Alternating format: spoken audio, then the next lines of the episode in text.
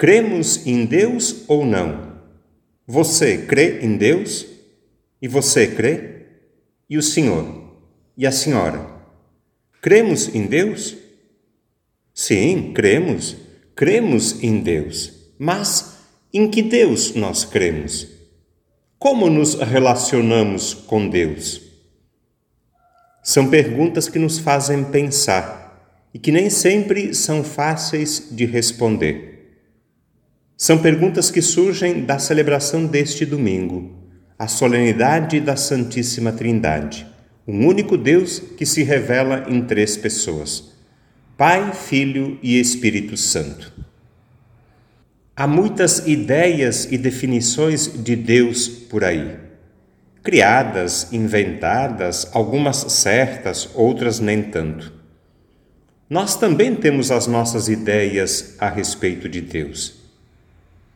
A imagem que cada um tem de Deus, a concepção certa ou errada que temos de Deus, é fruto da formação que recebemos em casa, é consequência da catequese que tivemos, é resultado também das nossas experiências ao longo da vida. Foi por isso que eu perguntei agora há pouco: em que Deus nós cremos? Pode ser que alguém pense que Deus é como se fosse um bombril, que tem mil e uma utilidades. Quem imagina Deus como um bombril vai buscar nele, em Deus, a solução para todo e qualquer tipo de problema. Pode ser também que alguém se relacione com Deus como se ele fosse uma caixa de primeiros socorros. A gente procura apenas quando precisa e depois deixa de lado até a próxima emergência. Deus não é uma caixa de primeiros socorros.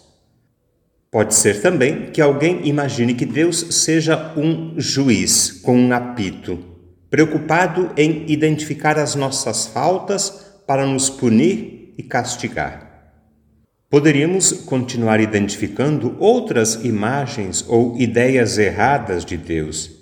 Acho que essas três já são suficientes para a gente perceber que nós nos relacionamos com Deus a partir de uma ideia, de uma concepção, de uma imagem, fruto da nossa história de vida.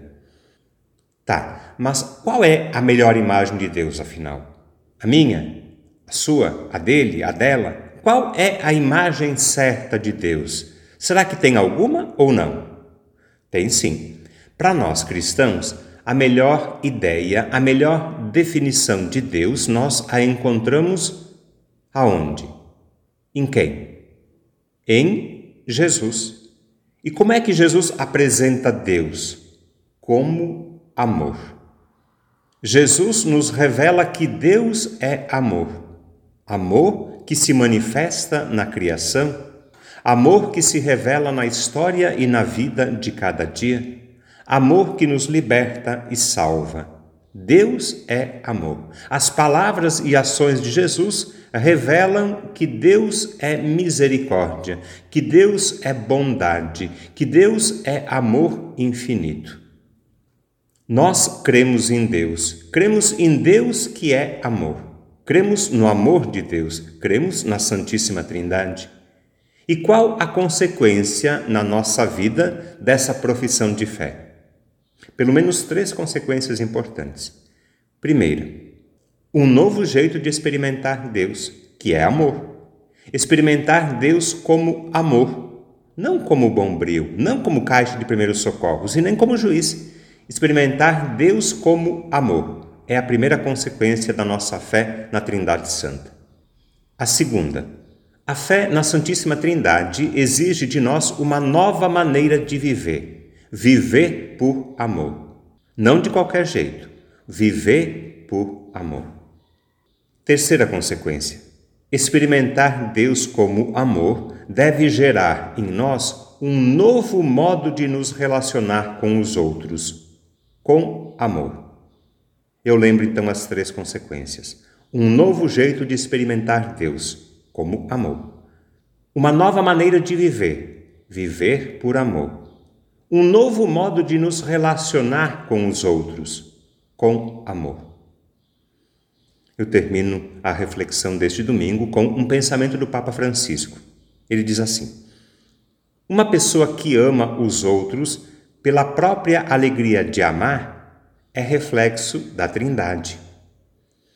Uma família na qual todos se amam e se ajudam uns aos outros é um reflexo da Trindade. Uma paróquia na qual os fiéis se amam e partilham os bens espirituais e materiais é um reflexo da Trindade.